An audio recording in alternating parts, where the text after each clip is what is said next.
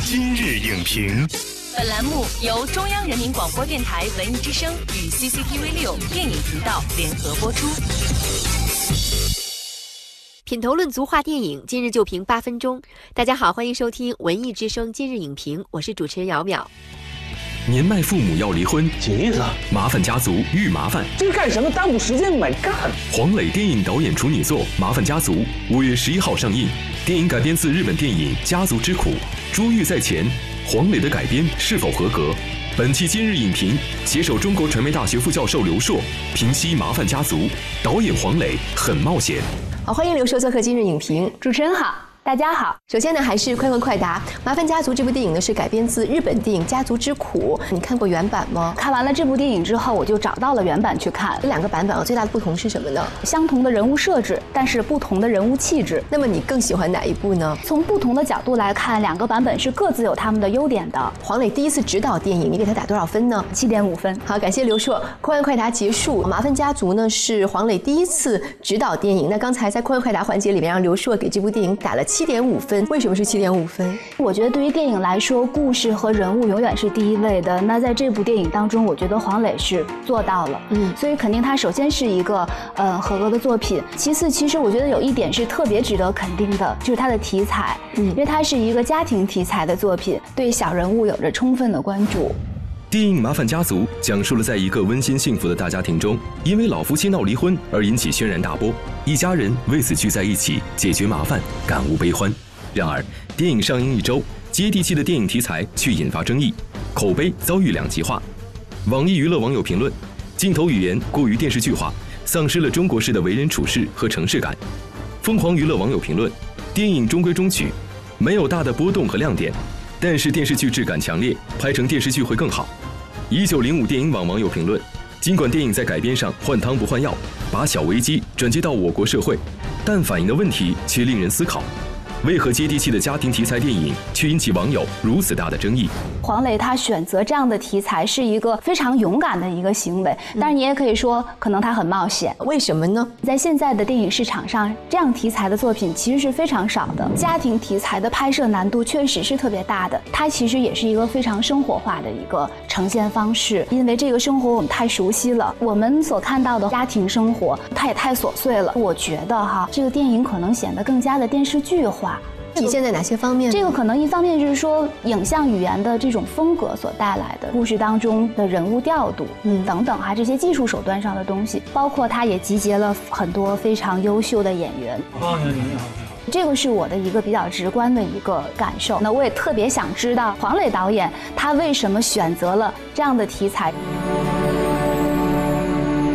这部电影是改编自很成功的一部日本电影《家族之苦》，是日本导演山田洋次的作品。等于是黄磊这次是站在一个巨人的肩膀上，这是不是真的就更能有优势？我觉得恰恰相反，就是因为你站在了巨人的肩膀上，观众才会对你的期待更高。山田洋次导演的作品，其实我们可能比较熟悉的是《幸福的黄手帕》。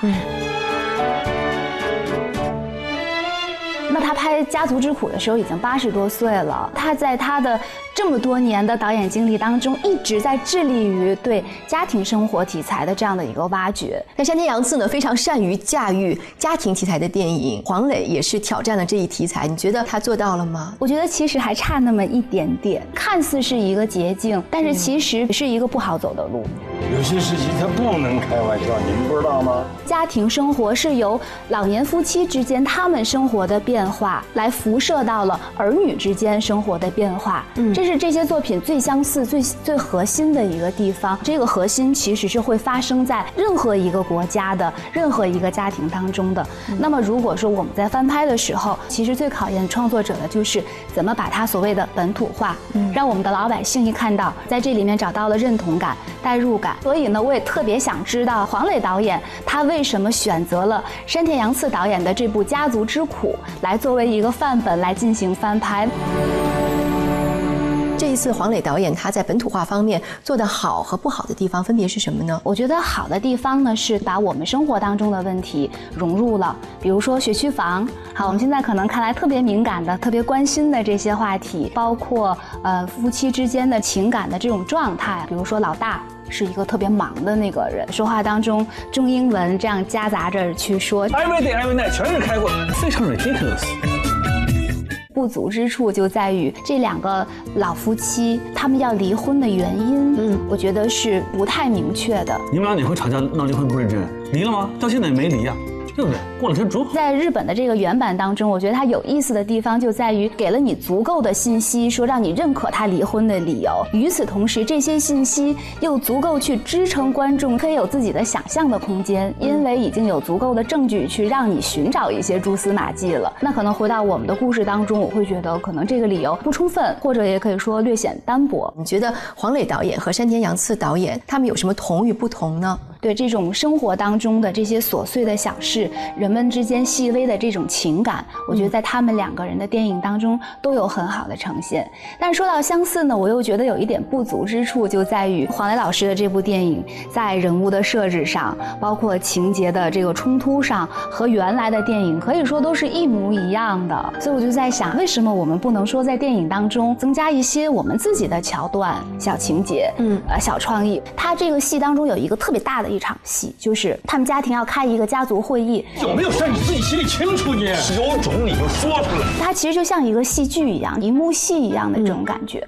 那其实我们说山田洋次导演他在拍摄这个戏的时候，就是这一场戏哈，他大概是拍了有六天的时间，而且一天就拍一个镜头，在一个长镜头当中去完成，就是所有的演员你就去放开了去演，就像生活一样，非常自然流畅。所以我很想知道黄磊导演他在驾驭这一场戏的时候。他采用了什么样的方法？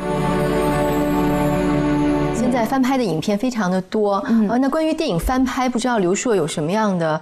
建议其实说到翻拍呢，就是按照剧作的方式哈，在用了相似的戏剧模式，或者说是选用了相同的戏盒，就只要把握好这个戏盒就可以了。嗯，其他的东西真的是可以有你自己赋予它新的想象，放置在新的时代、不同的环境当中、不同的人物身上，它可能会有新的发散性的东西、新的碰撞。我觉得其实一个好的翻拍，更应该是一种致敬。感谢刘硕精彩的评论。其实《麻烦家族》这部电影并没有高潮迭起的故事，只有暗流涌动的生活。这种不显山不漏水的表达，对于第一次当电影导演的黄磊来说呢，是有更高要求的。但是，是不是像影评人刘硕所说，这种题材的选择是充满风险的呢？明天，《麻烦家族》的导演黄磊将会在今日影评节目里亲自的来解答刘硕和观众朋友的疑惑。